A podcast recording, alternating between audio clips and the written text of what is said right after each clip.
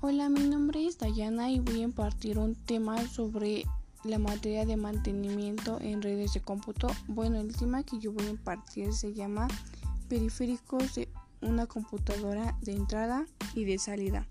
Y como algunos ejemplos tenemos al teclado, que es un dispositivo compuesto por botones a partir del cual se puede ingresar a la computadora las caracteres lingüísticos que permite la mayoría de las funciones. Tenemos el mouse, que es un dispositivo que colocado sobre una superficie plana mueve también el curso de la pantalla y permite apuntar a lo necesario. Tenemos el escáner, permite representar una hoja o fotografía de la realidad en píxeles de la computadora. Tenemos la cámara web, que es un dispositivo funcional para las comunicaciones por imagen. Se popularizó con fuerza a partir de la revolución de Internet. Tenemos el micrófono, que es un dispositivo de entrada de audio, se puede conectar a la computadora para grabar sonido o para comunicarse.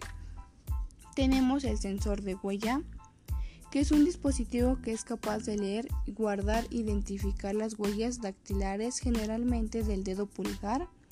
Tenemos el panel táctil, que permite controlar un curso o facilitar la navegación a través de un menú o cualquier interfaz gráfica. Tenemos el escáner de código de barras, que es un escáner capaz de leer los códigos de barra por medio de un láser.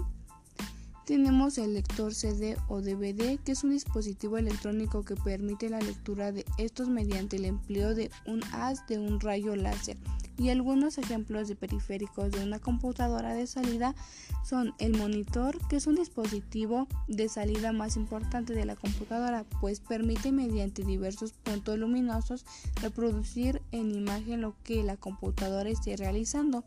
Tenemos la impresora que por medio de cartuchos de tinta líquida es capaz de producir en un papel aquellos archivos de la computadora. Tenemos el parlantes, dispositivo para producir cualquier clase de sonido incluyendo música. Tenemos los auriculares que es equivalente a los parlantes pero con un uso individual destinado a ser recibido por una única persona. Tenemos el protector digital que permite transmitir las imágenes del monitor a la forma de expresión en base a la luz para expandirlo en una pared y poder mostrarlo a grupos o grandes de personas. Tenemos la tarjeta de sonido o placa de sonido, una tarjeta de expansión para computadoras que permite la salida de un audio controlada por un programa informático. Tenemos de igual manera el fax que permite a la computadora transmitir y recibir documentos como faxes en una línea telefónica. Tenemos la tarjeta de voz, es expansión para computadoras que permite la salida de audio controlada por un programa igual llamado informático tenemos el microfilm, que es una forma de conservación de documentos que produce una reproducción en miniatura de un documento original. Bueno, esos serían algunos ejemplos y espero que esta información sea de utilidad y gracias.